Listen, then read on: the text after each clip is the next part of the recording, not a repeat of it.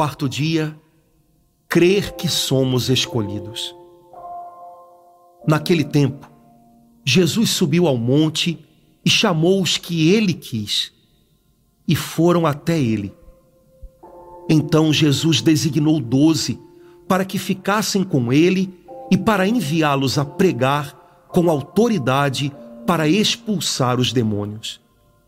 Designou, pois, os doze: Simão, a quem deu o nome de Pedro, Tiago e João, filhos de Zebedeu, aos quais deu o nome de Boanerges, que quer dizer filhos do trovão. André, Filipe, Bartolomeu, Mateus, Tomé, Tiago, filho de Alfeu, Tadeu, Simão, o cananeu e Judas Iscariotes, aquele que depois o traiu. Evangelho de Marcos, capítulo 3, versículos 13 a 19. Jesus escolheu doze homens para a importante missão de acompanhá-lo mais de perto. Eles seriam instruídos constantemente pelo Mestre e teriam a oportunidade de receber direção específica do Senhor.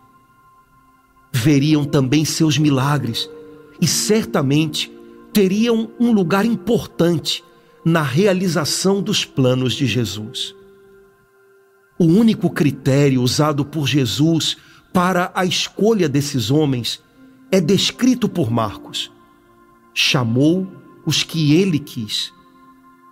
O convite foi um presente de Deus, pois não consta que nenhum deles estivesse à altura de tal missão. Ao contrário, todos corriam o risco de fracassar, como veio a acontecer com aquele que depois traiu o Senhor. A todos, porém, Jesus concedeu autoridade espiritual e o conforto da sua companhia. Você, querido irmão, minha irmã, também foi escolhido por Deus para uma missão. Hoje, mais uma vez, é preciso investir nela. Não se assuste se você não se sente à altura ou preparado o bastante. Busque Jesus ele está perto para lhe dar autoridade, consolo e direção. Dois elementos importantes para o cumprimento da missão. Se é verdade que Jesus conhece aqueles que escolheu, seu potencial, suas limitações, também é verdade que ele é um instrutor capaz de preparar grandes servos para o reino de Deus.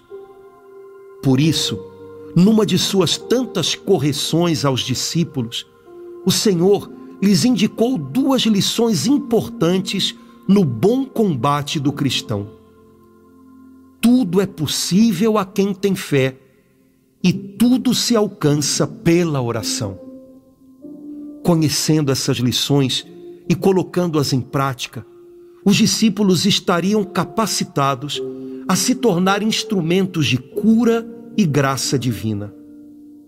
Fé e oração nos tornam ativos no combate, enquanto que a incredulidade, a dúvida, a murmuração nos colocam em atitude passiva, como que numa guerra já perdida.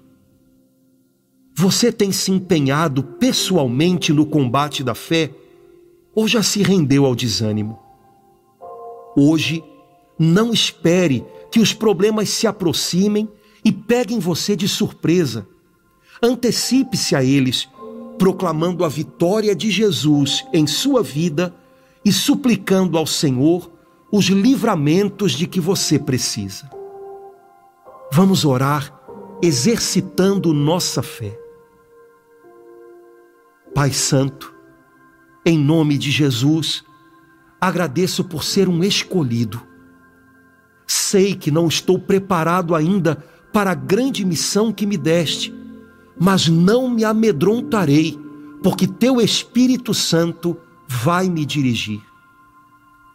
Nesta hora, Senhor, deixo para trás tudo e venho buscar em Ti a fortaleza de que necessito para ir adiante em meu caminho. Encho-me de fé e oro com confiança, acreditando que pela fé e pela oração sairei vencedor em todo combate no dia de hoje. Obrigado, Pai, porque investes em mim para que se cumpram os teus planos de amor nesta terra. Muito obrigado por me dar tanto valor. Para você refletir nesse dia, você ainda investe na missão que Deus lhe deu ou já está desistindo dela? Seu casamento, sua família, seu ministério, sua profissão e tantas outras coisas são sonhos de Deus plantados em seu coração para a sua felicidade e a de muitos outros. Volte a investir nessas coisas e, de modo especial, volte a investir nas pessoas que Deus colocou em seu caminho.